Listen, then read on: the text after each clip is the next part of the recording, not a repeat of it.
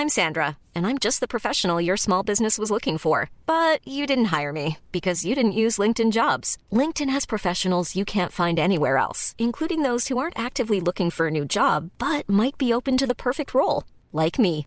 In a given month, over 70% of LinkedIn users don't visit other leading job sites. So if you're not looking on LinkedIn, you'll miss out on great candidates like Sandra. Start hiring professionals like a professional. Post your free job on linkedin.com/people slash people today. Ah, j'ai eu peur. Je pensais que t'allais- je suis complètement obsédé par Game of Thrones. Est-ce qu'on a- est-ce qu'on va se faire démonétiser si on a Mission Impossible à la bouche par Martin Ah non, je pense pas. Les robots sont encore pas suffisamment intelligents pour ça quand même. Tant mieux. Ah, sur cette belle introduction à la voix de basse, coucou c'est Mimi Coucou, c'est Fab. et bienvenue dans The Boys Boys Club. Club The Boys Club, c'est encore et toujours le podcast de Mademoiselle qui parle de masculinité où à chaque épisode avec Fab, on reçoit un mec qui nous cause de son rapport à son genre. Et aujourd'hui, je suis très contente car on est avec Martin Vaclair. Bonjour. Bonjour Martin. Bonjour, Ravi Martin. que tu sois Bonjour là. Mimi, bonjour Fab. Est-ce que tu peux te présenter car on a on a acquis que c'est plus simple si toi tu le fais. oui, alors je, je suis un homme cis euh, hétéro. Euh, j'ai 64 ans. Euh, j'ai pratiqué la médecine pendant 25 ans en France, dans la Sarthe, euh, comme généraliste de campagne et comme médecin dans un centre de planification. Depuis 10 ans, je vis à Montréal, où je suis plutôt enseignant en fac de médecine. J'écris des livres depuis 1900. Enfin, j'écris depuis toujours, mais j'ai écrit dans des revues, mais je publie des livres depuis toujours. Donc, sous le pseudonyme de Martin Vinclair. Et euh, à Montréal, j'ai fait une formation de bioéthicien. J'ai une maîtrise des programmes de bioéthique de l'Université de Montréal, qui est la seule université francophone qui fait ça euh, en Amérique du Nord. Et donc, euh, et je terminerai en disant que, comme je n'ai aucun préjugé de genre, ni en ce qui concerne l'espèce humaine, ni en ce qui concerne euh, les genres narratifs, je me considère comme un écrivain transgenre. Waouh. J'aimerais un jour pouvoir me présenter aussi bien que tu le fais Ouais. avec une petite punchline de fin là comme ça.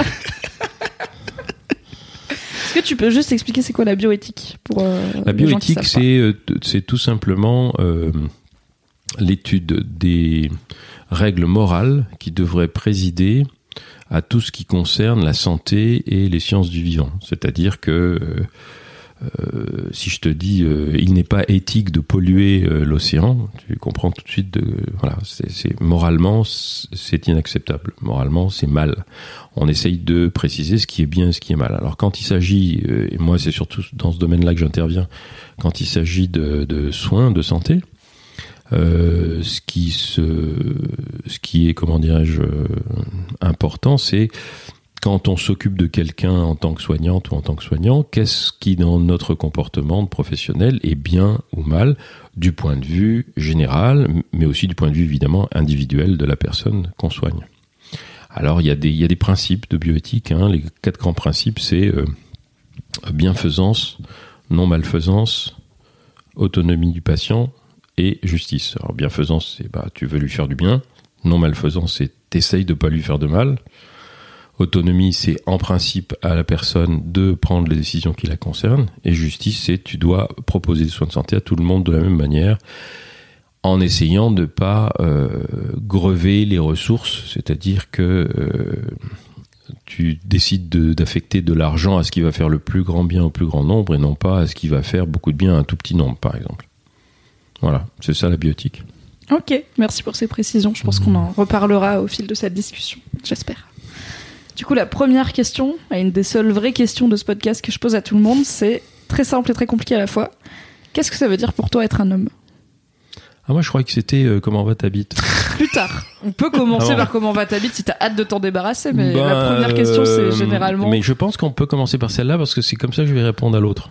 Ok. Eh bien, Martin, comment va ta bite? Alors, euh, moi je dis jamais bite. Euh, je, quand je parle de oui. quand je parle de mon de mon appendice sexuel masculin, je dis ma queue plutôt. Ok. Bon, bit, je trouve que c'est assez moche, donc je l'utilise jamais. Euh, puis, je- enfin, ça m'a, moi, je l'ai toujours vécu comme quelque chose d'insultant, bit. Euh, Mais ça, c'est la culture dans laquelle j'ai grandi. Hein.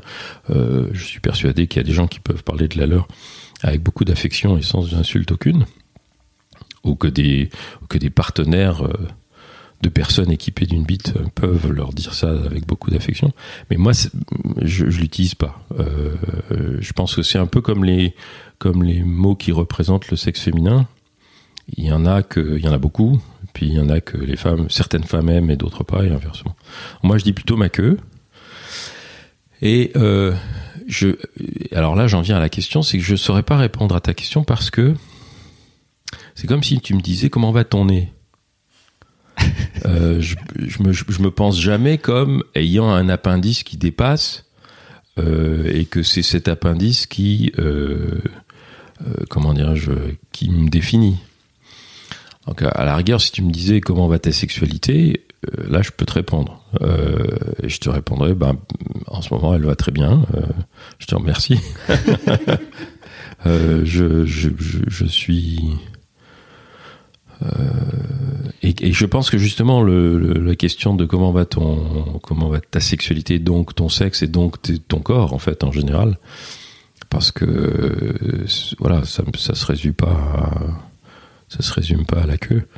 Euh, c'est tellement fonction c'est quelque chose que moi j'ai toujours ressenti comme ça c'est tellement fonction de la relation qu'on établit avec la personne avec qui en ce qui me concerne encore une fois je, je dis pas que il doit absolument n'y en avoir qu'une pour tout le monde, euh, mais moi je suis plutôt monogame. Euh, je suis même résolument monogame, on peut dire. Euh, Quand ça m'est arrivé d'être pas monogame, c'était toujours catastrophique.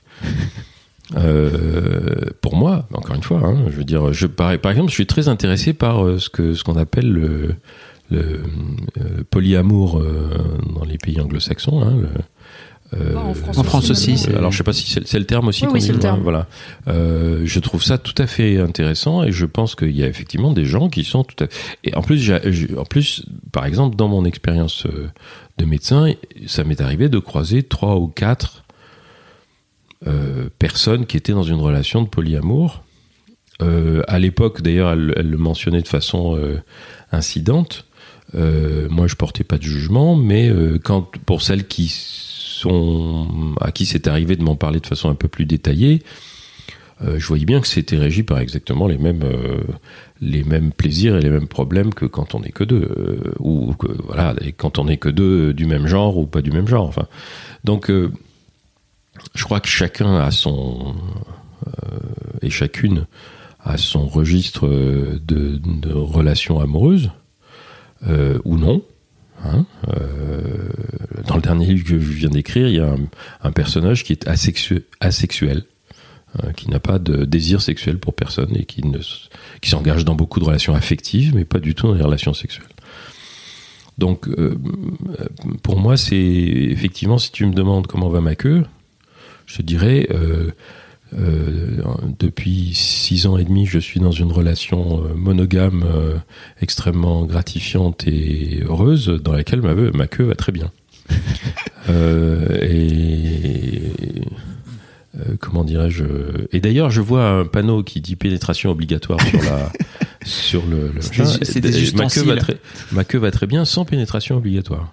Car la pénétration, en réalité, Euh, n'est pas obligatoire, mais la c'est un, pénétration n'est pas obligatoire. c'est un Euh, décor euh, plaisanterie qu'on a dans notre salle de tournage euh, grâce à une excellente vidéo de Queen Voilà. Camille, bien sûr, qui fait des Voilà. vidéos sexo sur Mademoiselle. Donc, euh, et je pense que c'est ça justement. C'est euh, bon à chaque à chaque relation, euh, à chaque relation nouvelle, on apprend des choses nouvelles sur son corps et sur le corps de, de l'autre euh, ou des autres, euh, la façon dont on ressent les choses. Et, et, je suis heureux à, mon âge de pouvoir vivre quelque chose, enfin des choses que je ne savais pas vivre avant. Peut-être parce que j'étais pas euh, prêt ou ouvert ou suffisamment voilà éduqué pour le faire mais enfin c'est assez gratifiant de C'est quoi, c'était quoi les choses qui te, que tu pouvais pas vivre avant ou qui peut-être te bloquaient plus ou je ne sais pas. quand tu étais plus jeune. Je, pense qu'on peut préciser de ce fait-là que tu es un peu le doyen justement de. Tu de es tu très es le clairement doyen le doyen actuellement. de du nos invités. de vous inviter. Voilà. Euh, qu'est-ce, qu'est-ce que je. Hmm. C'est difficile à dire parce que euh, j'ai quand même. C'est pas parce que je peux, je peux parler assez facilement de moi, mais je suis toujours un peu, un peu timide et réservé quand il s'agit de dire des choses qui concernent Oui. les personnes avec qui euh, j'ai ou j'ai eu des relations sexuelles. Et je veux pas parler à leur place. Mais enfin, ce que je peux dire, en tout cas, c'est que euh, quand on est quand on est dans une relation dans laquelle on s'entend vraiment bien avec l'autre, tout est possible, rien n'est obligatoire, et, tout peut être euh, à la fois euh, vécu, entendu et discuté et, transformé aussi en, échange. Il y a, une certaine, euh, il y a, un grand plaisir dans le fait de pouvoir s'allonger à côté de quelqu'un sur le lit complètement habillé au moment où il y en a un des deux qui revient du travail et, ne faire que ça, être allongé l'un à côté de l'autre et parler, se dire des trucs qui peuvent être extrêmement, extrêmement intimes, extrêmement personnels, sans que nécessairement euh, ça se traduise par une partie de galipette euh, tout de suite. Mais en sachant que si vraiment on a envie de faire des galipettes dans deux heures, on va les faire, quoi. Euh, ou demain matin. Bon. et, ça, c'est-à-dire ce- cette, absence de stress, cette absence de sentiment d'obligation, et d'un côté comme de l'autre, euh, cette, euh,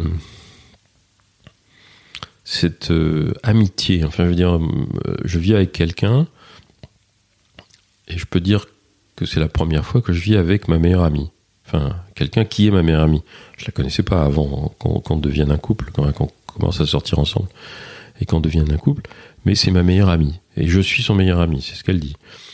Euh, et comme on est le meilleur ami l'un de l'autre et la meilleure amie l'un de l'autre, euh, on se dit des choses sur tout, y compris sur nos vies sexuelles passées, ou même des, choses qui nous, travaillent un peu euh, en ce moment, euh, mais dont on va pas forcément parler de façon directe et immédiate. On, se- les dit avec beaucoup de confiance et, euh, et comment dirais-je et c'est très c'est très rassurant c'est très gratifiant. Euh, si s'il n'y a pas de jugement quand il n'y a pas de jugement quand il n'y a pas de moquerie quand il n'y a pas de parce que tu vois les moqueries par exemple en, matière de sexe ça peut être euh, oh mais t'es bête de t'en faire pour ça. Non. Si, si je m'en fais pour ça c'est parce que je m'en fais pour ça. Si tu veux me rassurer sur le fait que je m'en fais pour ça tu me dis pas que je suis bête. Tu me dis comme ça m'est arrivé une fois avec ma, blonde, je lui dis quelque chose de très intime et elle me dit, et, et puis je n'osais pas, c'était très, très délicat. Et elle m'a dit, mais je comprends, elle, m'a dit, je comprends très bien, je te remercie de me l'avoir confié, mais en fait, euh, et elle m'a expliqué qu'elle avait un problème similaire, dont elle parlait pas non plus. Alors du coup, on était beaucoup plus libres tous les deux d'en parler. euh, et, et voilà, c'est tu- alors après c'est ce qu'on appelle un cercle vertueux, c'est-à-dire si tu es en confiance au point que tu peux dire à peu près tout ce qui se passe, ce qui te passe par la tête, toutes les angoisses, toutes les euh, voilà les les- les idées fausses, euh, les peurs, etc. Bah il n'y a plus de tabou, euh, mais du coup, euh, et ça t'empêche pas d'ailleurs de- de- d'avoir beaucoup de beaucoup d'occasions de rire euh, et beaucoup d'occasions de, construire là-dessus euh, quand euh, quand on a justement un- quand on fait des galipettes, voilà. Euh, alors donc voilà, ma, ma queue va très bien en ce moment. Euh, elle est. alors il faut quand même, il y a quand même des choses que je voudrais dire par rapport à la sexualité d'un homme et que moi j'avais jamais entendu dire. Euh, c'est que c'est, on rentre dans la sexualité de façon extrêmement violente quand on est un garçon. En tout cas, moi, je suis rentré dans la sexualité d'une façon très violente. Et je précise tout de suite, j'ai pas été maltraité, j'ai pas été euh, agressé, ni rien. hein. Je, je parle d'une violence intérieure c'est que quand j'ai commencé à être adolescent, c'est-à-dire que j'ai commencé à, sentir l'effet de, de la testostérone sur moi, par exemple, je me souviens pas avoir été surpris parce que ma queue s'allongeait. parce que c'est venu trop progressivement pour que j'y fasse attention. En revanche, une chose qui m'a beaucoup surpris et qui m'a beaucoup angoissé, c'est que j'avais des érections tout le temps, et qu'en particulier, quand je croisais des jeunes femmes dans un pull très serré, j'avais une érection. Alors, c'était très angoissant parce que euh, où il y avait une scène de cinéma dans laquelle les gens se, caressaient de façon un peu ou alors un sein apparaissait c'était beaucoup plus rare à l'époque mais enfin ça arrivait quand même dans les années 70 et Quelle que... belle époque. Il y avait deux ou trois seins qui traînaient, j'ai cru comprendre. Ben, c'est pas qu'ils traînaient, ils traînaient pas, ils étaient, ils étaient montrés. C'était là. Je veux dire, ils étaient là. Bon, euh, mais euh, mais ça pouvait être une, encore une fois une jeune femme avec un t-shirt euh, euh nu sous son t-shirt avec un t-shirt mouillé, ça fait bon. Et j'avais des érections et, et c'était très pénible parce que euh, ben, pourquoi j'ai des érections? Du coup, je me disais, je suis un obsédé sexuel alors qu'une érection c'est réflexe, en particulier chez l'adolescent, que tu as absolument aucun contrôle là-dessus. Euh, et que tu devrais pas t'en culpabiliser. Euh, tu, peux faire en sorte que ça se voit pas et que ce gêne personne, mais tu n'as pas à t'en culpabiliser, c'est comme ça. Bon. Euh, le comment dirais-je Quand on m'a pas prévenu que j'aurais des, éjaculations nocturnes en ayant des rêves érotiques et je me demandais d'où ils venaient les rêves érotiques, euh, parce que quand même, j'avais pas vu de film érotique euh, à l'âge où j'en ai eu. J'avais 12 ans ou 13 ans. Enfin, tu es quand même. Euh, donc, tu, si tu sais pas que tu es programmé, c'est-à-dire que c'est l'effet de tes hormones sur ton cerveau qui font que tu auras certains types de réactions dans certaines situations visuelles ou émotionnelles, c'est très angoissant. C'est très angoissant. Et après, c'est pareil, quand tu, tu, grandis avec cette euh, impression que finalement tu es un obsédé sexuel, quand tu es en situation d'avoir des relations sexuelles avec un ou une partenaire, moi c'était des partenaires féminines, mais euh, j'imagine qu'avec les garçons c'est la même chose, euh, si tu des, si es en situation d'avoir des euh, rapports sexuels ou de penser que ce serait possible, tout simplement parce que vous vous roulez un patin euh, furieux euh, et que tu commences euh, à sentir ton sexe durcir et que tu sais pas comment faire pour pas qu'elle le sente euh, parce que tu sais pas comment elle va le ressentir, comment elle va le prendre, si elle va trouver ça agressif ou pas, etc. C'est très pénible. Euh, après, c'est pareil, les premières fois où tu as des rapports sexuels, enfin, moi j'ai eu des rapports sexuels, et euh, c'était avec une femme qui était plus âgée que moi et qui en avait envie. Donc, euh, je veux dire, c'est pas, encore une fois, je n'étais pas obligé de, de faire des pieds et des mains. Euh, c'était, elle qui avait initié la chose. T'avais quel âge, toi? J'avais 19 ans. J'étais pas très jeune. Je, enfin, j'avais, je veux dire, j'avais, euh, j'avais quand même embrassé beaucoup de filles et, et, je m'étais serré contre beaucoup de filles. Enfin, beaucoup, quelques filles avant. Euh, mais j'avais, on n'était jamais passé, allé au-delà de ça. Euh, euh, et ben la première fois, euh, d'un seul coup, euh, alors que cinq minutes avant je bandais comme un chevreuil, juste au moment où on se retrouve tout nu, je débande parce que j'étais tellement ému que c'était pas possible quoi.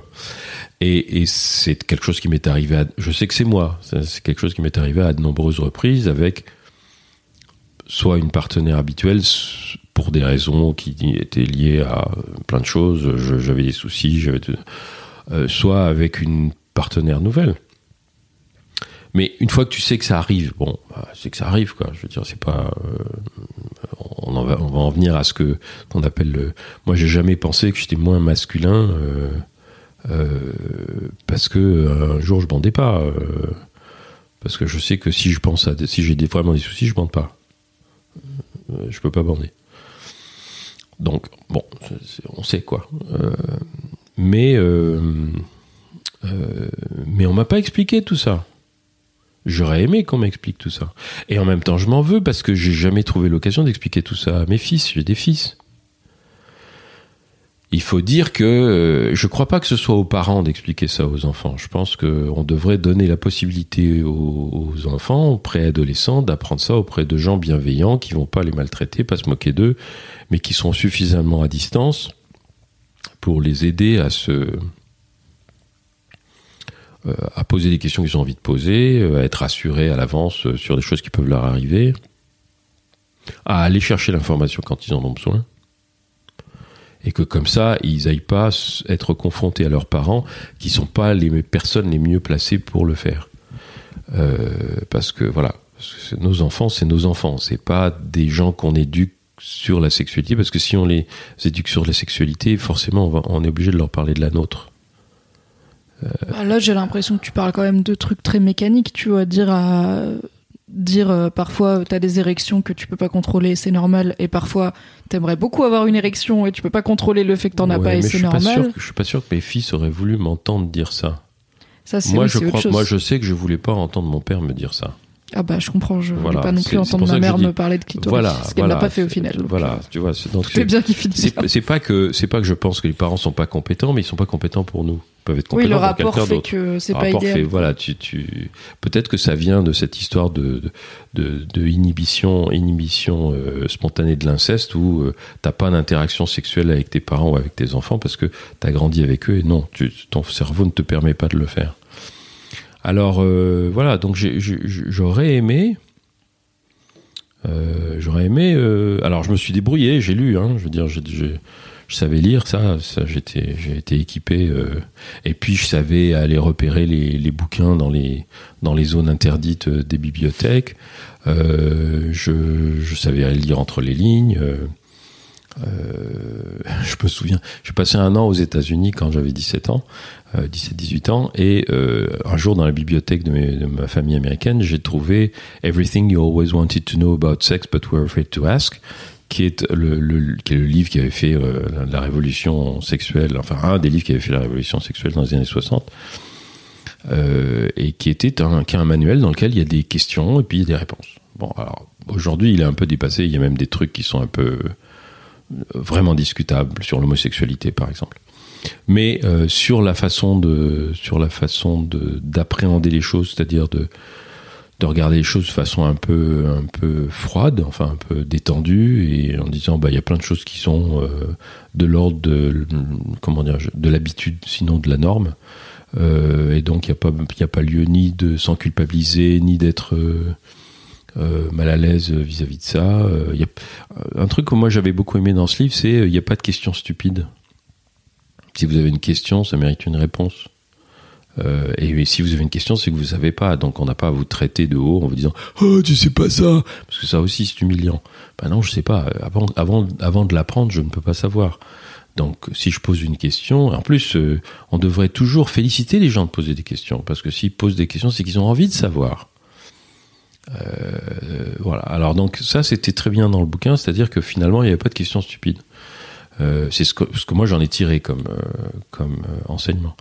Et donc voilà, je me suis renseigné comme ça, et puis après je me suis renseigné.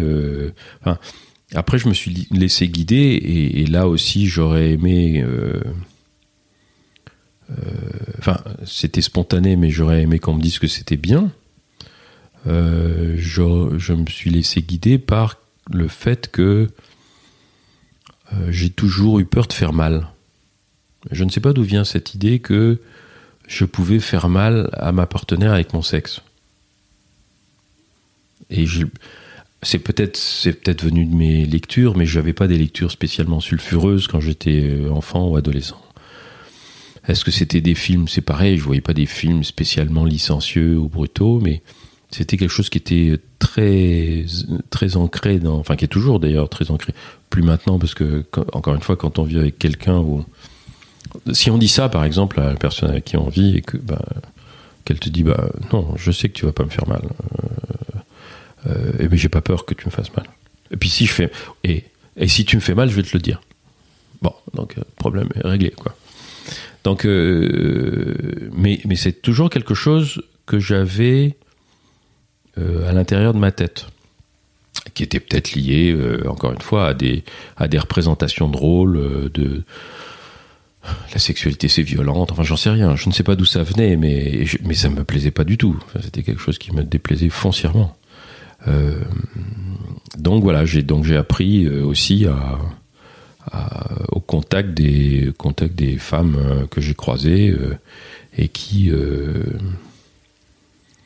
et qui elles-mêmes me parlaient de, de la façon dont enfin de ce qu'elles ressentaient de, ce qu'elles voulaient de ce qu'elles voulaient pas etc T'en as pas parlé, euh, t'avais pas de copain mec à l'époque? Non, euh, paradoxalement, le seul, euh, enfin, la seule personne qui m'en ait parlé, c'est mon père, et j'étais vraiment pas en mesure d'écouter ce qu'il avait à dire.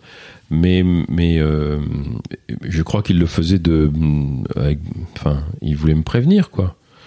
Et, et moi, j'avais pas envie d'entendre ce qu'il disait. Alors, je l'ai entendu quand même. J'ai trouvé ça un peu, comment dire. J'aurais préféré qu'il ne le fasse pas. Comme je suis résilient, j'en suis pas mort. Euh, mais j'aurais préféré qu'il ne le fasse pas. Et euh, en revanche, non, j'avais pas de copain avec qui en parler parce que tous les garçons que j'entendais en parler en parlaient de manière, comment dirais-je, que je trouvais assez euh, méprisante.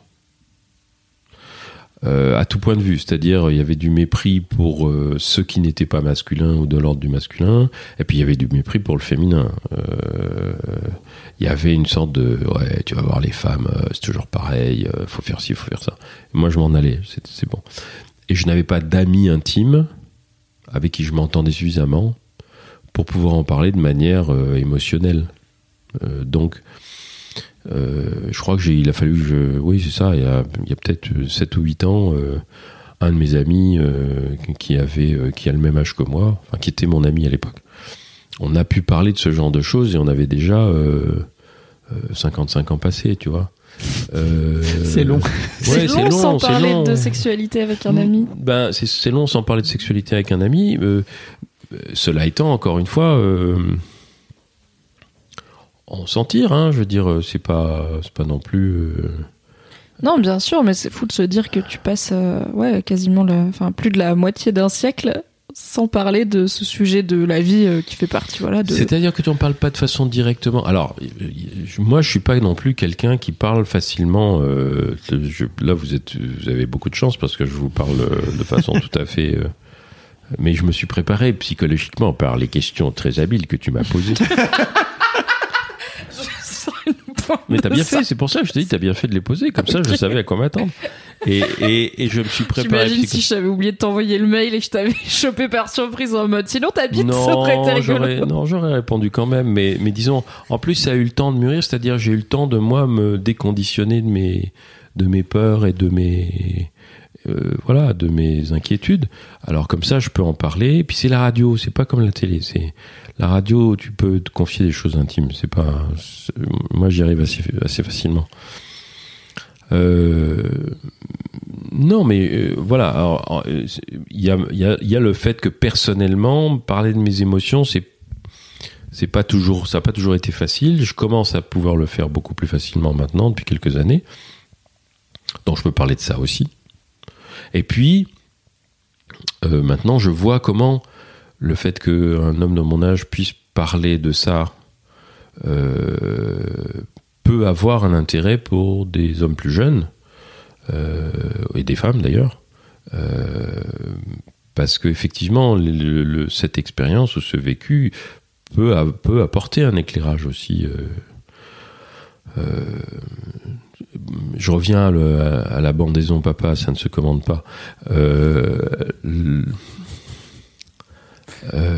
C'est très, on- on- enfin, je veux dire, c'est, on, on voit pas le, le, le réflexe d'érection, euh, on voit pas qu'il diminue en fréquence parce que ça se fait progressivement, mais quand tu as 60 ans et que tu te souviens que tu étais tout le temps en érection quand tu en avais 17, tu te dis ok euh, et que c'est un peu plus compliqué, un peu plus difficile. C'est moins difficile que ça n'en a l'air, mais c'est un peu plus difficile quand même. C'est plus automatique. Euh, euh, disons qu'avec la stimulation appropriée, euh, on, bande sans difficulté, mais c'est plus réflexe comme ça quand euh, il suffisait de regarder euh, euh, Raquel Welch euh, un peu enfin à moitié déshabillée seulement pour avoir une euh, euh, ou Ursula Andress en, bikini blanc euh, pour avoir une érection, euh. Alors Ursula Andress, pour, pour les gens. pas Ursula Andress dans, dans, dans, Doctor No, dans Doctor No, euh, Ursula Andress sortant des ondes comme euh, voilà. Et donc oui, ça c'est ma génération évidemment. Oui, aujourd'hui, ce serait aujourd'hui ce au- serait quelqu'un d'autre. Je pense aux vingtenaires qui nous Voilà. qui sont peut-être pas là. Absolument. Euh, donc, mais comment dire? Alors, une autre chose que j'aimerais bien. Ah bah oui, euh, je, je vois pas, tu vois, je, je vois pas ma, ma masculinité comme menacée par le fait que je bande pas de manière automatique euh, aujourd'hui. Euh, parce que je sais qu'elle réside pas là. Elle, je sais pas exa- exactement où elle réside. C'est plus, d'ailleurs, je, même le mot de masculinité, je ne saurais même pas comment le définir par rapport à. Il se trouve que je suis un homme et je me vois comme un individu qui se trouve être un homme, mais je saurais pas très bien savoir. je saurais pas très bien dire ce qu'est la masculinité euh, pour moi. C'est juste être moi. Et euh, finalement, qui est-ce qui peut définir euh, de quelle manière je suis masculin? C'est plutôt les autres que moi, parce que hum, masculin par rapport à quoi? Je veux dire, j'ai des copains gays et je les trouve extrêmement masculins, plus que moi d'ailleurs. Euh, Il y en a certains que je trouve beaucoup plus masculins que moi. Qu'est-ce qu'ils font qui ou qu'est-ce qu'ils sont qui fait que tu les trouves plus masculins? Bah, probablement mes représentations mentales, c'est-à-dire, euh, euh, je veux dire, euh, mais, mais encore une fois, c'est très variable. Mon père était un, un homme euh, qui faisait une tête et demie de moins que moi, qui pesait 100 kilos, qui était, qui ressemblait à, à- à- Edward G. Robinson, qui est pour, pour les pour les sexagénaires comme moi, euh, ou euh, je sais pas moi, enfin qui était qui était quand même un homme très rond quoi. Et je le trouvais très masculin, mais il avait une manière de parler. euh, en même temps, c'était l'homme le plus tendre du monde. Enfin, il était extrêmement tendre avec nous, avec mon frère et moi. Mais je le trouvais extrêmement masculin parce qu'il avait la tchatch, euh, il, avait un chapeau, euh, il avait un borsalino sur la tête, euh, il avait une cigarette au bec, etc. Bon, est-ce que c'était un prototype de la masculinité? J'en sais rien. Pour moi, si. Comme Lino Ventura, si tu veux, ou des, acteurs comme ça, hein, qui sont qui sont à la fois en force et en rondeur, si tu veux. Mais euh, euh, des, hommes grands et des hommes grands et comment dire, minces et musclés. euh, je trouve par exemple le- l'effigie de, de Leonardo que vous avez dans l'entrée. Je trouve que Leonardo est très masculin là-dessus. Et pourtant, c'est pas un modèle de masculinité par rapport à des hommes, à d'autres hommes de cinéma. Je trouve que Georges Clooney est très masculin.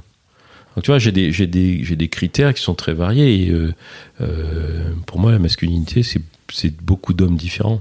Et quand tu étais plus jeune, avais la... tu parlais tout à l'heure du fait qu'aujourd'hui tu mets plus ta virilité ou ta masculinité dans le fait que tu, tu bandes ou tu bandes pas. Quand tu étais plus jeune, c'était un truc qui était plus compliqué à vivre pour toi, tu penses Avec le recul? C'était plus compliqué à cause de ce que je disais tout à l'heure, c'est-à-dire euh, euh, d'abord de, de comprendre pourquoi je bande à tout bout de champ, euh, y compris, euh, je veux dire, face à des femmes à qui j'ai pas encore adressé la parole, parce que euh, moi, il y a rien que je trouve plus euh, excitant qu'une femme intelligente qui sait bien parler, qui rigole, qui se moque de toi, ça, ça m'excite beaucoup. Euh, mais, mais alors bon, euh, donc je peux avoir une érection à ce moment-là, mais avoir une érection devant une femme que tu aperçois sans, sans même avoir, ça c'est très troublant parce que tu te dis attends, euh, qu'est-ce qui se passe quoi? C'est what the fuck justement. Ça c'est très pénible, c'est très pénible. C'est quand ça a cessé, j'étais beaucoup plus, j'étais beaucoup plus tranquille. Moi je, moi je considère le Enfin, pour moi, la sexualité, c'est relationnel. C'est, c'est, c'est pas un, enfin, non pas pour qu'on puisse pas s'amuser tout seul. C'est pas ce que je veux dire, mais, mais, mais c'est quand même, c'est quand même relationnel. C'est pas un truc qui est juste réflexe. Alors, euh, euh, donc c'était plus dur, ouais, c'était plus difficile, c'était plus compliqué, c'était plus, c'était moins clair. Avec le temps, ça devient plus clair parce que, précisément, euh, tu sais ce qui est important pour toi. Et puis l'autre, euh, la personne à qui tu vis le sait aussi. Il y a plein de choses que tu n'as plus besoin d'expliquer. Euh, euh, je dire, euh, pas besoin d'expliquer à, ma compagne pourquoi je sors de la baignoire, je sors de la douche, elle est dans la salle de bain et j'ai une érection. Je veux dire, voilà, ça ne la surprend pas, ça peut même lui faire assez plaisir, mais c'est pas quelque chose qui, pose problème. C'est. Donc, euh, euh, comment dirais-je euh, Voilà, le temps m'a appris des choses, mais j'aurais aimé qu'on me prévienne. Tout ce que je savais, je, l'ai appris beaucoup en lisant.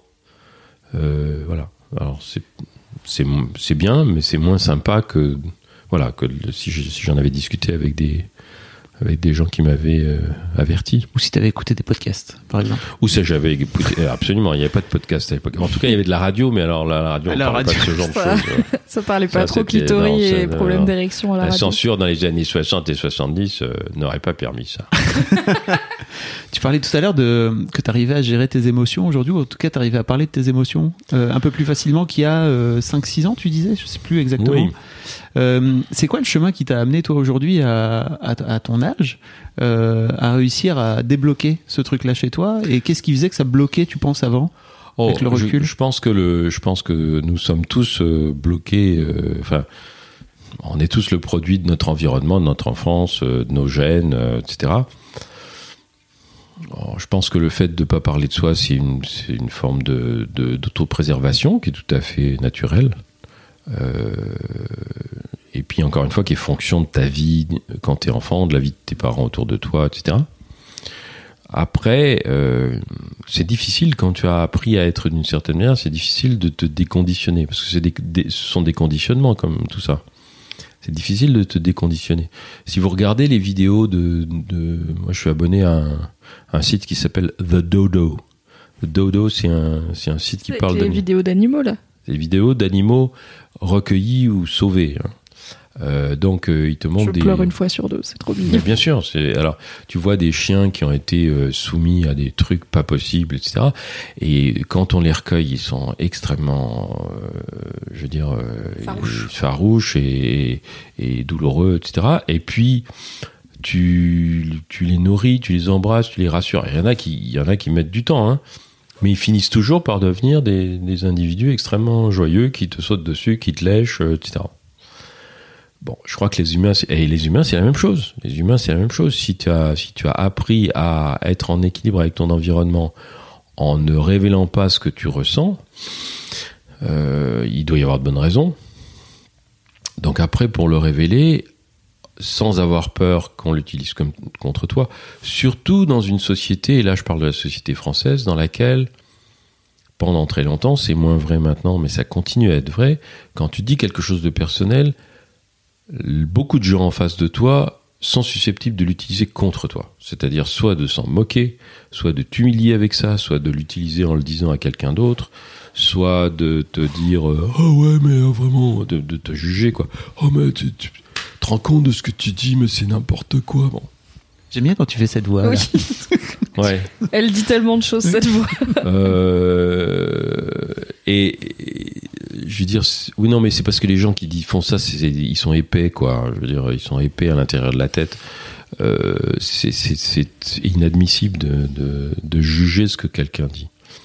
Et donc tu précises dans la société française parce que c'est différent. euh, Oui, Au parce Québec. que parce que euh, je sais pas si vous avez vu le la euh, c'est très typique hein, la- la- l'émission euh, la grande librairie. Je suis passé à la grande librairie là il y a trois semaines. Euh, Il y avait là une, une, une, euh, militante historique du féminisme américain qui s'appelle Gloria Steinem. Et en face, il y avait Chloé Delhomme qui parlait euh, de son livre euh, Mes bien chères sœurs. À un moment donné, Chloé Delhomme a expliqué euh, qu'à l'origine de, beaucoup de choses, il y a le fait que son père a tué sa mère.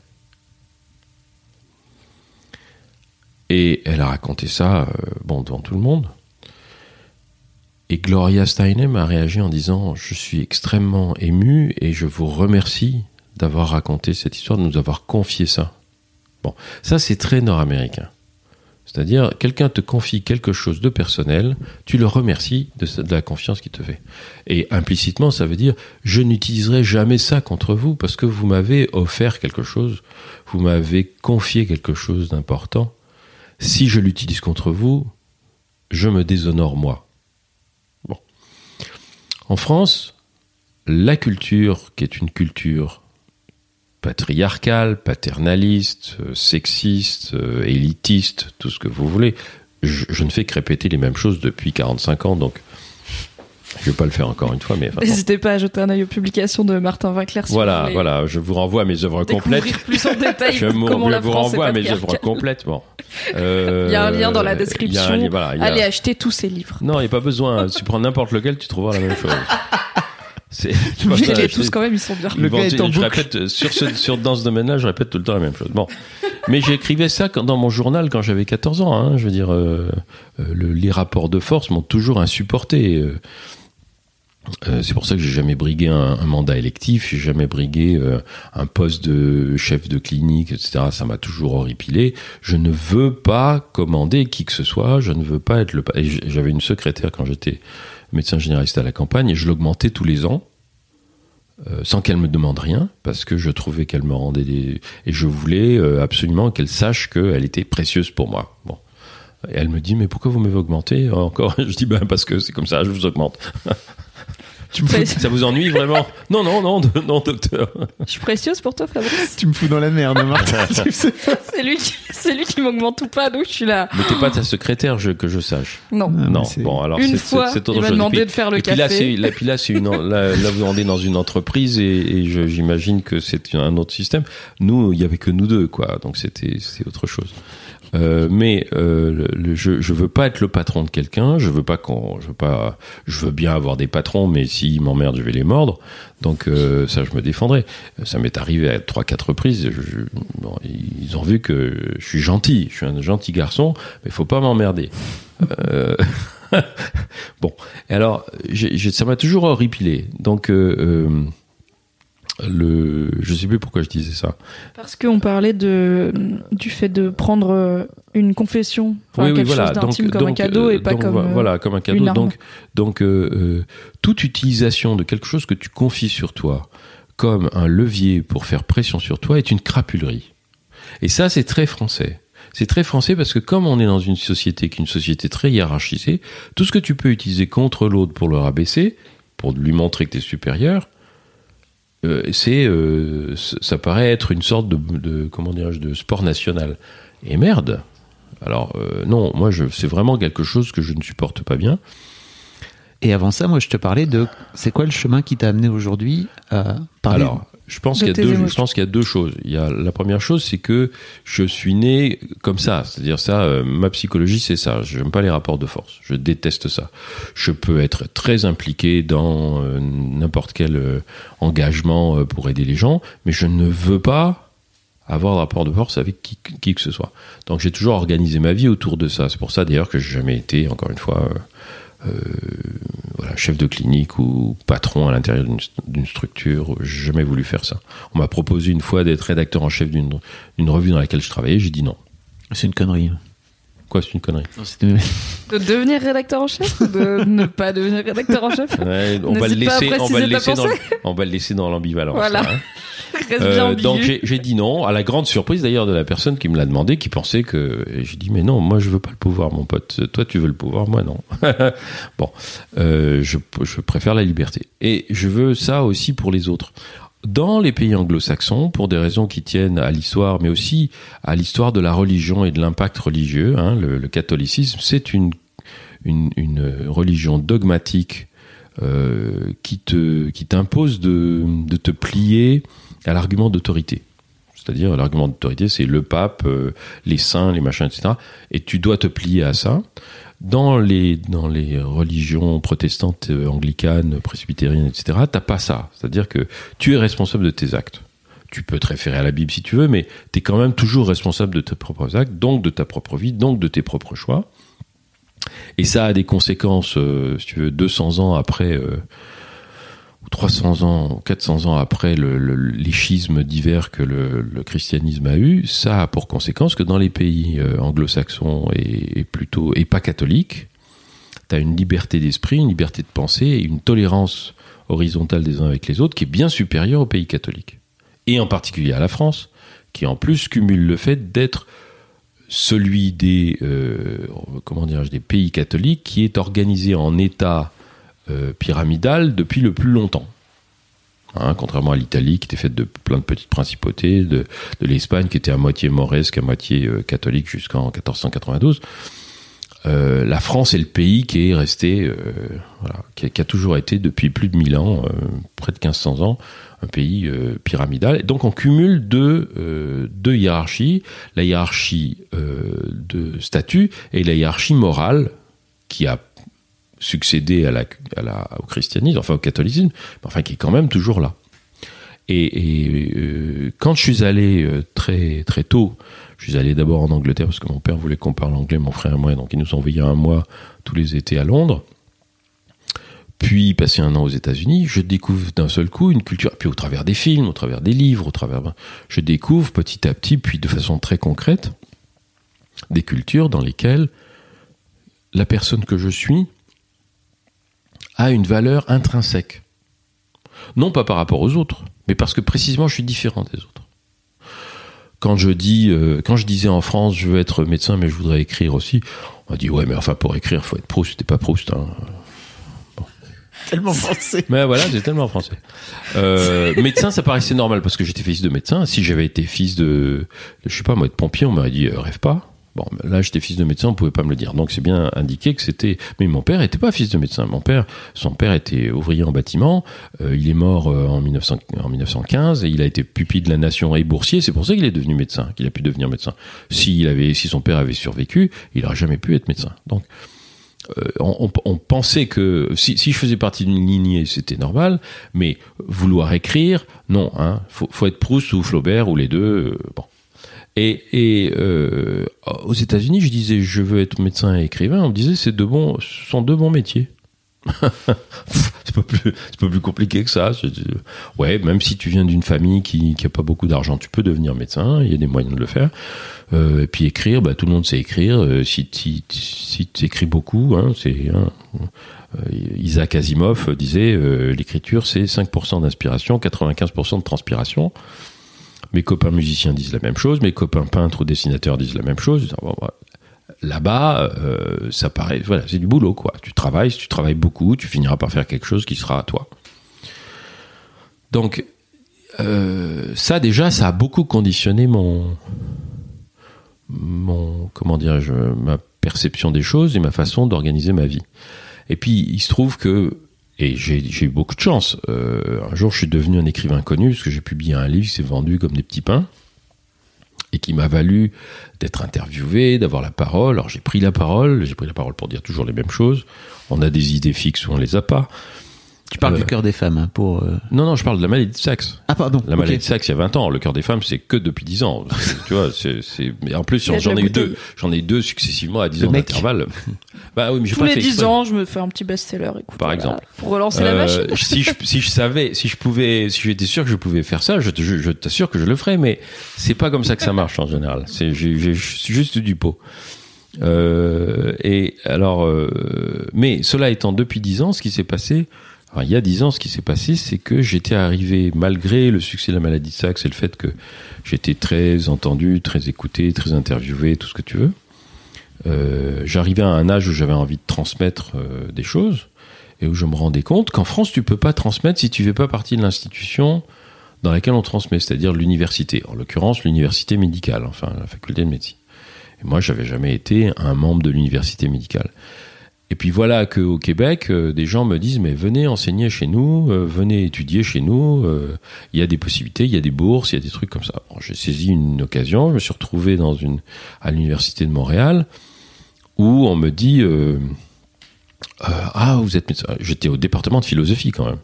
Donc je postule pour une bourse de recherche en éthique au département de philosophie et le sujet c'était transmission des valeurs éthiques en médecine. Et on me dit ah c'est formidable, on n'a pas de médecin ici qui fait ce genre de recherche. C'est un sujet qui nous intéresse au plus haut point. hein, L'éthique de la santé, ça les intéresse beaucoup. Venez. Il me donne de l'argent, un permis de travail. euh, il donne un permis de travail à, mon épouse. Il me donne un permis d'études à mes enfants. Donc on part tous.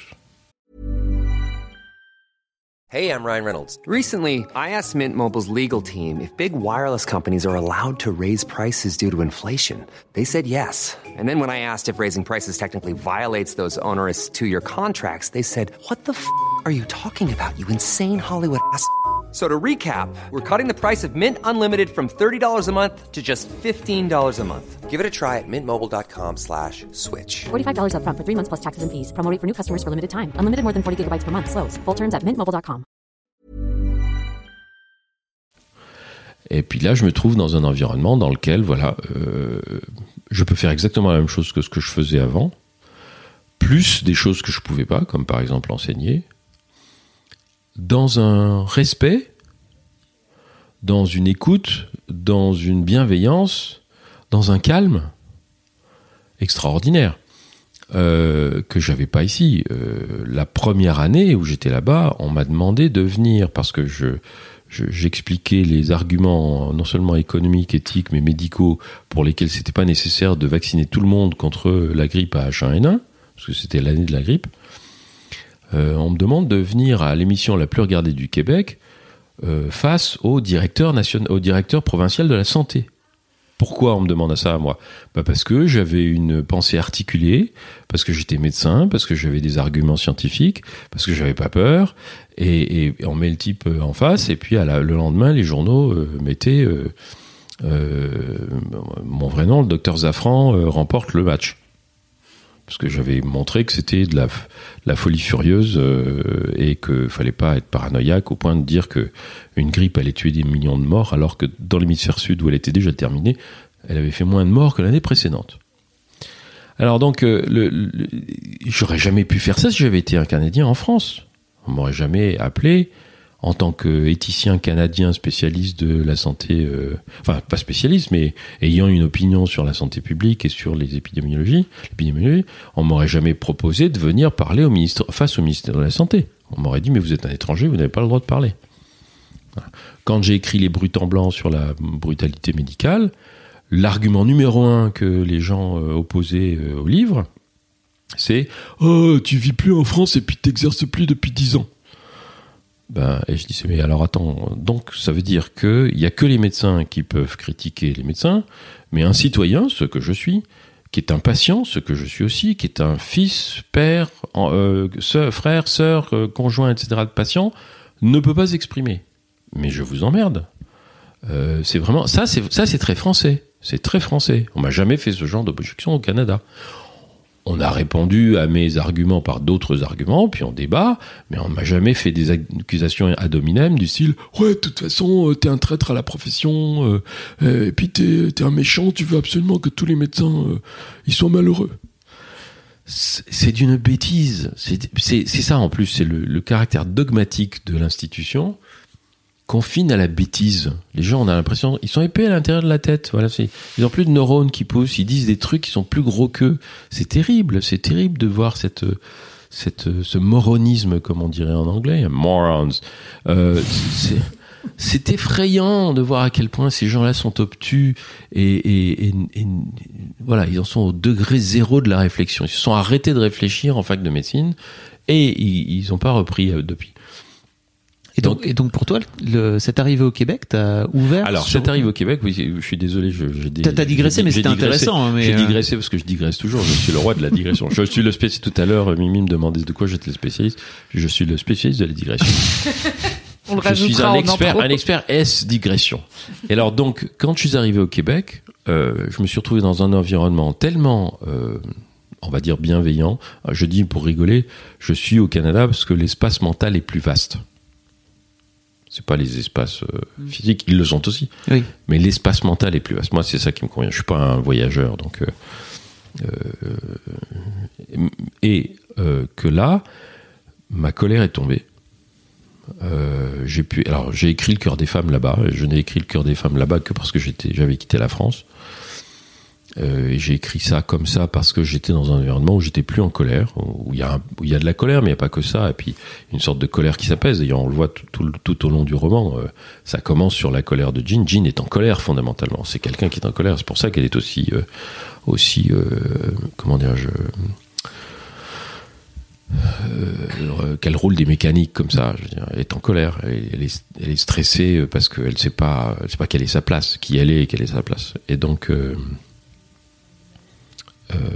Voilà, et, elle va de cette colère à quelque chose de beaucoup plus paisible, dans laquelle, euh, lequel elle se sent absolument à sa place. euh, et, euh, puis tout, va beaucoup mieux. Et elle se sent beaucoup mieux. Donc euh, voilà, j'ai vécu ça. Et puis après, j'ai fait un travail personnel, c'est-à-dire euh, aller euh, euh, voir une thérapeute pour, euh, bon, dans, des circonstances euh, un peu particulières. Enfin, je suis allé voir une thérapeute pour pour essayer aussi de comprendre comment je fonctionne.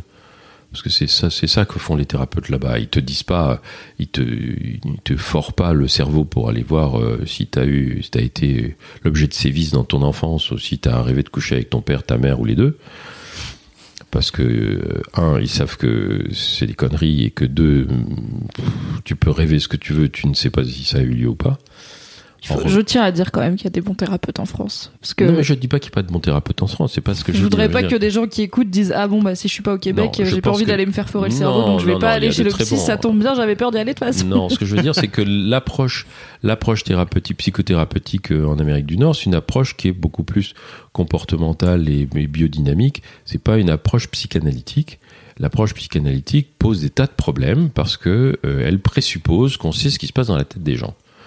Or, quand on est en, psychothérapie euh, comportementale ou, ou biodynamique, euh, on présuppose pas de ce qui est dans la tête des gens, on essaye de les aider à trouver eux-mêmes les verrous, les blocages, les machins, sans forcément d'ailleurs aller chercher, euh, aller chercher des sévices euh, ou des fantasmes dans la petite enfance, mais simplement des mécanismes, des, choses dynamiques, encore une fois, parce qu'on est, on est relationnel et on réagit par, par action-réaction et pas forcément avec des fantasmes ou avec des, des, traumatismes, euh, comment dirais-je, spectaculaires. Alors, euh, et moi, ça me convenait beaucoup mieux. Il y a jamais, enfin, ça m'a toujours horripilé, et ça, dans le monde médical, c'est particulièrement problématique, d'entendre des médecins regarder quelqu'un qui dise quelque chose et de dire ouais, mais c'est parce que euh, finalement vous avez un Oedipe mal résolu. Ok, c'est quoi ça exactement? Et ils sont foutus capables de t'expliquer quoi? Ou ils te disent oui, mais dans voilà, les- euh, si on parle de santé des femmes, par exemple. euh, je me souviens d'avoir présenté euh, à l'époque où l'implant était sorti, l'implant contraceptif l'implant contraceptif était sorti et j'avais commencé à, à apprendre à en poser et à en proposer aux femmes qui venaient en contraception. Je fais une, une sorte d'exposé à un groupe de médecins plutôt bienveillants a priori, plutôt de gauche, sur l'implant, sur la contraception et l'implant contraceptif. Et il y en a une qui a à peu près mon âge, peut-être même un peu plus âgée, qui a peut-être un peu trop baigné dans la psychanalyse euh, lacanienne. euh, Bon.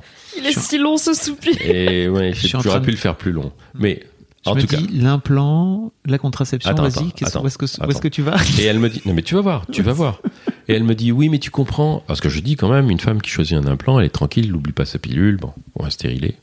Et elle me dit, ouais c'est bien ton implant, ton stérilet là, mais quand même, tu te rends bien compte que quand tu poses un stérilet ou un implant, tu interdis à la femme de réaliser inconsciemment son désir de grossesse, de, réaliser son désir de grossesse inconscient en oubliant sa pilule.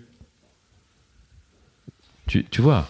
N'hésitez alors- pas à alors- m'interdire de réaliser mon désir de grossesse inconscient tout voilà, voilà. Alors, alors là, je leur ai répondu Excuse-moi, mais moi, je présume pas de ce qu'il y a dans la tête des gens. Quand une femme me dit je ne veux pas être enceinte, je l'entends dire je ne veux pas être enceinte. Je vais pas chercher si oui, mais au fond, elle parce que c'est la même chose que pour le viol. Hein.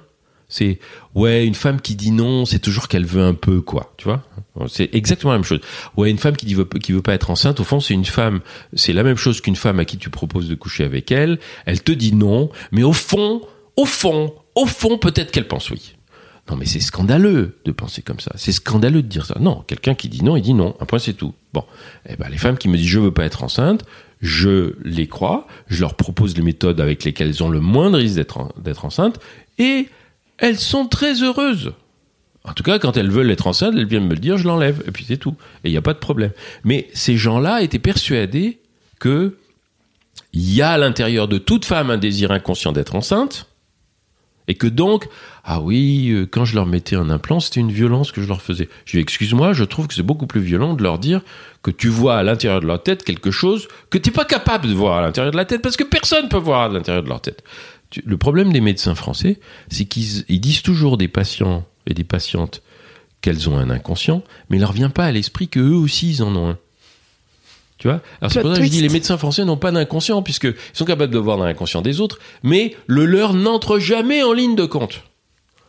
C'est ridicule. Bon, alors c'est- pour ça que euh, quand en arrivant au, au Québec et en étant dans un milieu dans lequel les thérapeutes te font pas ce genre de choses, ils te, ils te demandent de regarder quelle est ta réaction à tel ou tel type d'événement et d'essayer de décoder par comparaison avec d'autres événements où tu as eu le même type de réaction, des réactions différentes, qu'est-ce qui à un moment donné Et là, tu te mets à voir, oui, il y a des choses qui me font peur, donc ça me fait réagir de telle manière. Il y a des choses qui m'inquiètent pour des raisons plus troubles, plus subtiles. Plus... Il faut que je, cherche pourquoi. Il y a des choses qui me font pas peur du tout, qui m'attirent. Et ça me fait aussi faire des trucs que je devrais pas faire des fois. Bon, Euh, et là, tu apprends à connaître comment tu fonctionnes et comment tu fonctionnes euh, sans jugement.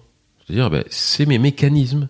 Ce ne sont pas des choses qui font de moi une personne bonne ou mauvaise en soi. Ce n'est pas qui je suis et comment je fonctionne à l'intérieur de ma tête qui fait de moi une, personne bonne ou mauvaise. Ce qui fait de moi une personne bonne ou mauvaise, c'est ce que je fais. Et ce que je fais aux autres. C'est dans, dans le cœur des femmes, il y a un aphorisme comme ça, c'est euh, Karma qui dit Tu n'es pas responsable de ce qu'elles, les patientes, font. Tu es responsable de ce que tu leur fais. Hein, C'est-à-dire, euh, et c'est ça, en, France, on dit Ah ouais, mais tu comprends, euh, euh, une femme, si on la laisse faire n'importe quoi, elle va faire n'importe quoi. Non, mon pote, non, excuse-moi, mais elle va faire ce qu'elle veut, c'est pas tes oignons. En revanche, tu es responsable de ce que tu lui fais, toi, à elle. Et voilà, dans une société dans laquelle, encore une fois, on redevient, euh, comment dirais-je, responsable de soi-même, sans jugement. Pas, pas, parce qu'on on te fait une injonction, sois responsable de toi-même, mais parce qu'on te dit, on va, on va te soutenir de façon à ce que tu puisses être responsable de toi-même.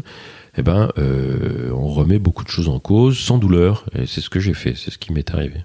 Est-ce que tu as eu des genres de, de révélations euh, Est-ce qu'il y a un mécanisme que tu as trouvé où tu as fait Ah, c'était ça depuis le début, mais genre vraiment fort qui t'a peut-être vraiment surpris ou pas aussi dé- spec- débloqué des trucs Non, c'est pas aussi spectaculaire que ça. C'est plus progressif.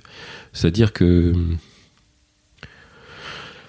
par exemple, beaucoup plus tôt dans ma vie, je, je faisais ce qu'on appelle des groupes Balint. Les groupes Balint, c'est euh, un groupe de professionnels de santé qui se réunit autour d'un animateur et euh, euh, on parle des difficultés relationnelles qu'on a avec les patients. Et euh, comme on est exposé aux autres, c'est-à-dire chacun à son tour raconte une histoire, et puis les médecins qui sont dans le groupe vont, ou les professionnels de santé qui sont dans le groupe, vont interroger celui qui raconte une histoire, comme le médecin interroge le patient. Donc d'une part, on se retrouve sur la sellette, comme si soi-même, et donc on apprend quelles sont les questions qui font mal, les questions qui font pas mal, les questions qui te font parler, les questions qui font pas parler, donc tu peux le refaire à nouveau, t'évites de faire mal. Puis d'autre part, tu apprends en écoutant les autres que tout le monde a un peu les mêmes réflexes, tout le monde a un peu les mêmes euh, objectifs, tout le monde a un peu les mêmes peurs. Et du coup, tu te dis, oui, euh, voilà, si une personne rentre dans mon cabinet, voilà, ça c'est un truc qui m'est arrivé, un jour un homme est venu euh, et il m'a raconté que, c'est dans le film d'ailleurs, on le voit, c'est transposé dans le film, de la maladie de Sachs. Euh, un jour il est venu, il m'a expliqué qu'il avait une maladie cardiaque, mais qu'il ne prendrait pas de traitement. Parce que euh, ben, si un jour il faisait un infarctus et qu'il en mourrait, fondamentalement il n'était pas malheureux. Il, préférait mourir comme ça. Si j'avais suivi mes, mes, comment dire, mes réactions habituelles de, de médecin qui se prend pour Dieu, hein, vous connaissez la différence euh, entre Dieu et un médecin. C'est que Dieu ne se prend pas pour un médecin. Donc si j'avais si suivi les, les réflexes habituels, euh, j'aurais dit mais c'est fou, vous êtes fou. euh. J'aurais essayé de le culpabiliser. Mais votre femme, vos gosses, ta ta ta. Bon. Et je n'ai rien dit. J'ai j'ai entendu. Voilà, je l'ai remercié de m'avoir confié ça, en me disant, au fond, je ne sais pas si ce qu'il me dit est vrai ou faux. Je sais que c'est ce qu'il ressent à ce moment-là.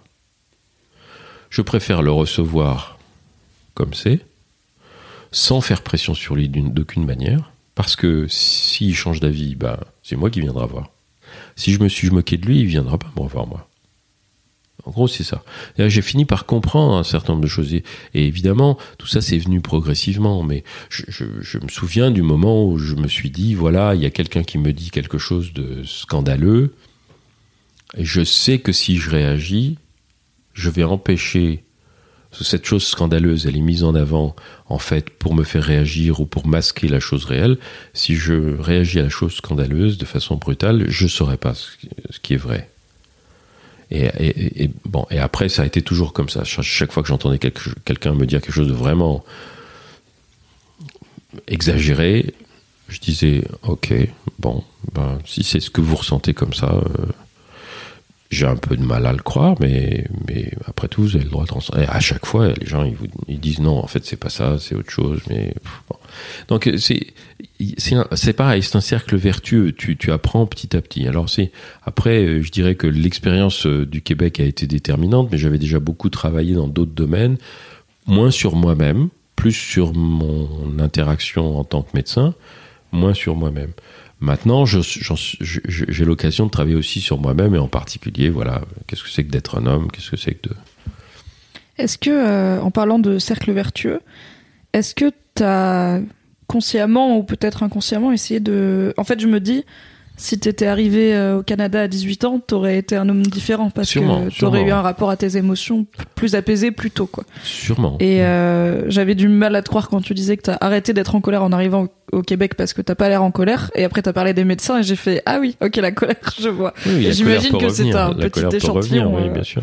Et du coup, je me dis, est-ce que tu diffuses, t'essayes de diffuser ce que tu as appris et compris et cette manière d'être, notamment auprès des hommes, parce que je pense que la, en tout cas, l'expérience que j'ai eue dans ce podcast avec les différents invités, c'est que la sociale, la vie sociale entre hommes est pas toujours bienveillante, Non, elle l'est plutôt non, rarement. non. Et euh, du coup, je me dis que parfois, il suffit d'un mec qui montre l'exemple euh, de façon plus ou moins didactique, soit juste en étant lui-même, soit même en amenant un petit peu la discussion pour euh, faire un effet domino chez plusieurs mecs.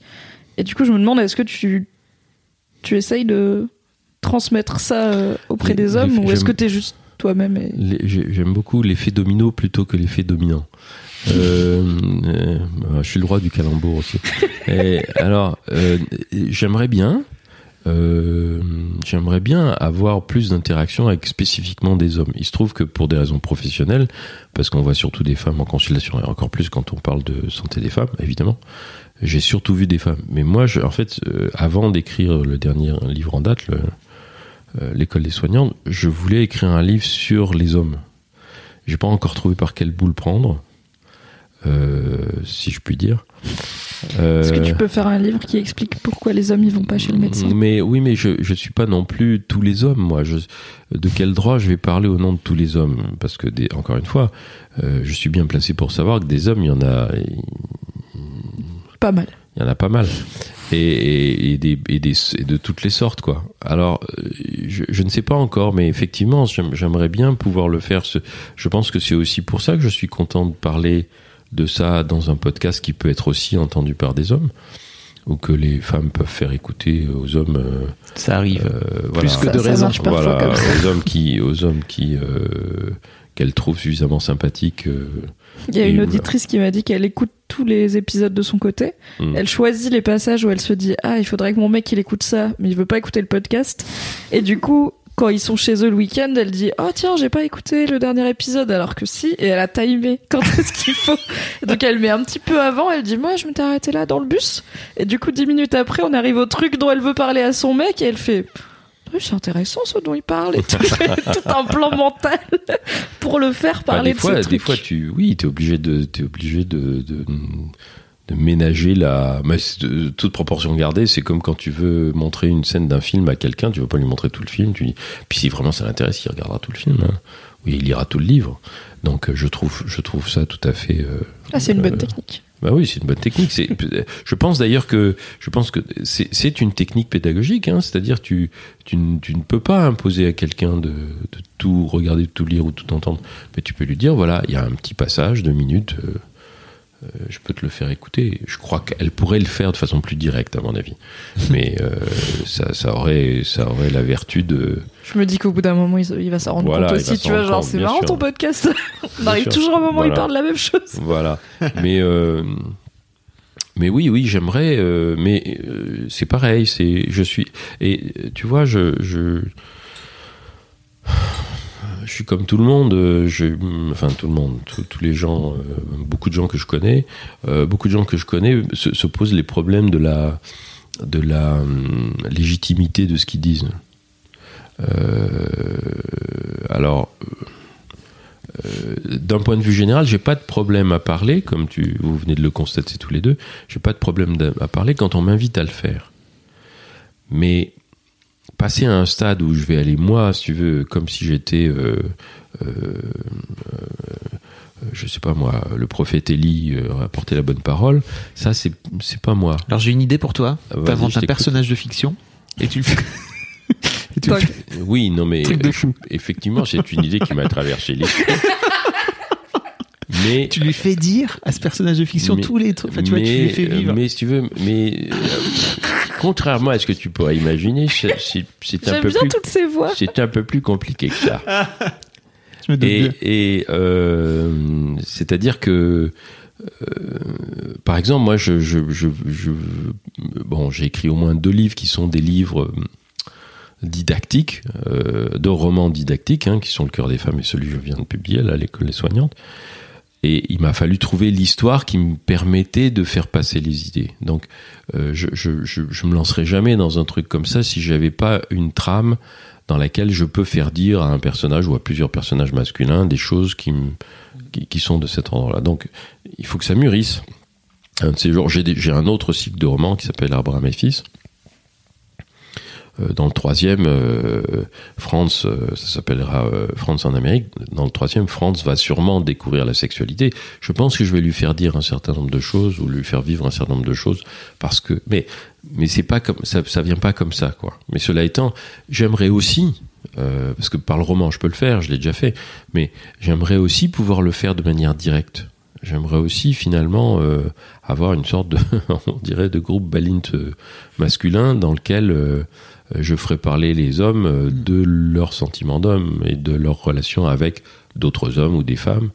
Euh, et en quoi est-ce que euh, te proposer de passer par des témoignages aussi et de peut-être amener un décryptage, tu vois. Ça pourrait être une, une autre. euh, Ouais, c'est enfin c'est pareil. Je, ça me- je trouve ça plus délicat parce que décrypter, ça veut dire que je sais toujours ce qu'il y a derrière. Et, et moi, si Oui. tu veux, je je me sens pas forcément.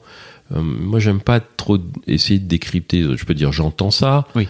Mais, euh, euh, mais mais ce qui me paraît quand même plus plus juste, c'est de dire à une personne qui me parle, j'entends ça, est-ce que j'entends correctement ou est-ce que si tu décryptes des, des témoignages. Oui, de gens qui comprends. peuvent pas te répondre, C'est un peu triché.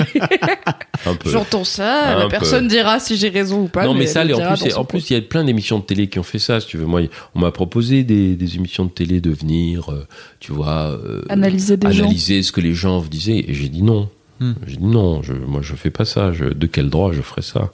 Euh, Je peux faire ça en, en- encore une fois, je peux faire ça de façon dynamique en privé en disant voilà, euh, voilà ce que j'entends. Est-ce que je me trompe ou pas? Parce que ça, j'ai appris à le faire en consultation. Euh, mais je je vais pas, Pas me poser euh, sur tu vois sur un euh, sur une, Un podium un trône un podium en disant oui madame je comprends ce que vous dites c'est ça c'est ceci parce que ce serait exactement faire la même chose que ce que je reproche à certains euh, Avec une voix avec beaucoup d'écho. avec une voix avec beaucoup d'écho T'as déjà la barbe un peu de patriarche, ouais tu c'est vois. ça c'est ça ouais mais, On est pas mais- mal. mais en fait le- la barbe c'est pas pour ressembler à un patriarche c'est parce que c'est stylé. que- hein? C'est stylé. Non c'est juste parce que ça m'arrache la peau de me braser c'est Ah. tout c'est aussi bête C'est que le ça confort. C'est- c'est- c'est- voilà, autrement, mais, mais euh, quand elle est trop longue, je la fais tailler, et je me coupe les cheveux, etc. Parce que je, fondamentalement, je, je ne veux pas ressembler à un, à un prophète. On l'avait compris. Donc, euh, Tout ce qui est rapport de force. euh, ouais. Prophète, ça rentre dans rapport de force. je Euh, si tu veux, si tu veux euh, euh, euh, mentor, euh, euh, euh, comment dirais-je, pédagogue, euh, euh, accompagnant, euh, ouais, d'accord. Euh, parce que, encore une fois, c'est pareil, euh, ça aussi j'ai vu ça en, en Amérique du Nord, où le mentor, euh, tu peux l'interpeller. Il dit, mais de quel droit tu dis ça? Ou moi j'ai lu quelque chose qui va à l'encontre de ce que vous dites, euh, discutons-en. En France, tu peux pas faire ça.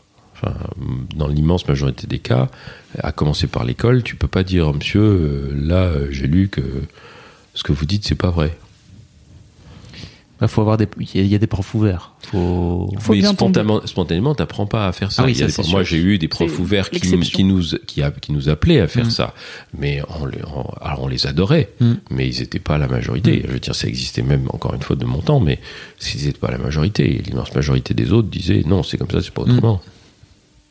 Quel drame. Ça fait un moment qu'on parle. Je vais devoir te laisser à Fabrice pour parler euh, paternité euh, Oh là là. sans moi dans un épisode d'histoire de Daron que vous pouvez Mais je ne retrouver sais dans la pas, je ne sais pas si j'ai bien répondu à tes questions. Tu sais, c'est le, c'est la belle chose avec ce podcast, c'est qu'il n'y a pas de, D'accord. il y a pas de bien répondre ou pas bien répondre. Ok, parlé non, mais de je toi. veux dire, tu, tu, tu, tu, tu, tu n'es pas. euh, je ne euh, suis pas sur ma faim. voilà. Bon, Je pourrais faire ça encore deux heures. D'accord. C'est un chemin, tu long. sais, euh, la masculinité. Tout à fait. Oui, ma masculinité n'est qu'une petite pierre sur le long chemin. Des masculinités au Des pluriel. masculinités au pluriel. Du coup, dernière question, je te l'ai Oui. aussi posée en avance, euh, comme je le fais avec tous mes invités, sauf quand j'oublie, car euh, à chaud, c'est compliqué. Est-ce que tu as un exemple d'homme réel ou fictif qui, pour toi, est une vision positive de la masculinité? Alors, euh, je dirais, je vais te répondre, euh, pas une figure isolée, mais je pensais justement à des hommes fictifs. Je pensais, tu, quand, dans les bonnes séries, tu as toujours plusieurs figures masculines qui, ensemble, te donnent des facettes. Alors, je te, je te donne par exemple Urgence, dans lequel il y a euh, Ross, euh, Carter, euh, Green et, Benton, qui ont tous à la fois leur côté masculin et leur faille. Et à eux quatre, ils font quelque chose. Ou dans House, tu prends House, Wilson, Chase et, Foreman. Et c'est pareil, c'est quatre hommes différents. Tu, peux pas dire que c'est pas des hommes. Mais ils ont chacun une manière de la vivre, euh, leur masculinité différente. Et, tout ça, et Montou est, fait- et, et Montou est un homme, comme disait le roman de, de Boileau-Narcejac. Et Montou est un homme. C'est-à-dire que moi, je vois, je vois des facettes, mais je vois pas une personne qui serait une sorte d'homme parfait, parce que je pense que ça n'existe pas. Et que c'est toujours dangereux d'avoir un seul modèle, parce que ça veut dire que si tu te conformes pas au modèle, ou si tu tu es trop loin du modèle, ben, bah, t'as échoué, quoi. Alors qu'il n'y a pas de modèle, il y a, il y a des, ans- des, des, des figures qui, au- auprès desquelles tu te modèles, quoi. Écoute, je pense que tu as trouvé l'astuce pour répondre à cette question, que Hmm. pas grand monde a trouvé encore. Mmh. Il y en a quelques-uns qui ont cité deux, deux noms, je pense, parce que c'était très différent, ils n'arrivaient pas à choisir. Mais je pense que tu as trouvé le secret, c'est qu'il y a rarement une bonne réponse, et c'est pour ça que c'est si dur à Ouais, trouver. ouais. Quand je la pose à chaud et que les gens n'ont pas eu le temps d'y réfléchir, ils, comme ils trouvent pas un modèle, bah, ils savent pas quoi répondre. Mmh, bien sûr. Finalement, plusieurs modèles, c'est cool. Oui, parce que, parce que comme ça, t'es pas enfermé dans un modèle. Merci beaucoup, Martin. Ben, merci, Mimi. C'était top. Je te laisse à Fab Flo. Merci Martin. À tout de suite. Merci, Fab Flo. Merci Mimi. Et donc, si tu veux écouter encore Martin Winkler parler cette fois-ci de paternité, va écouter Histoire de Daron. Le lien est dans la description. Bisous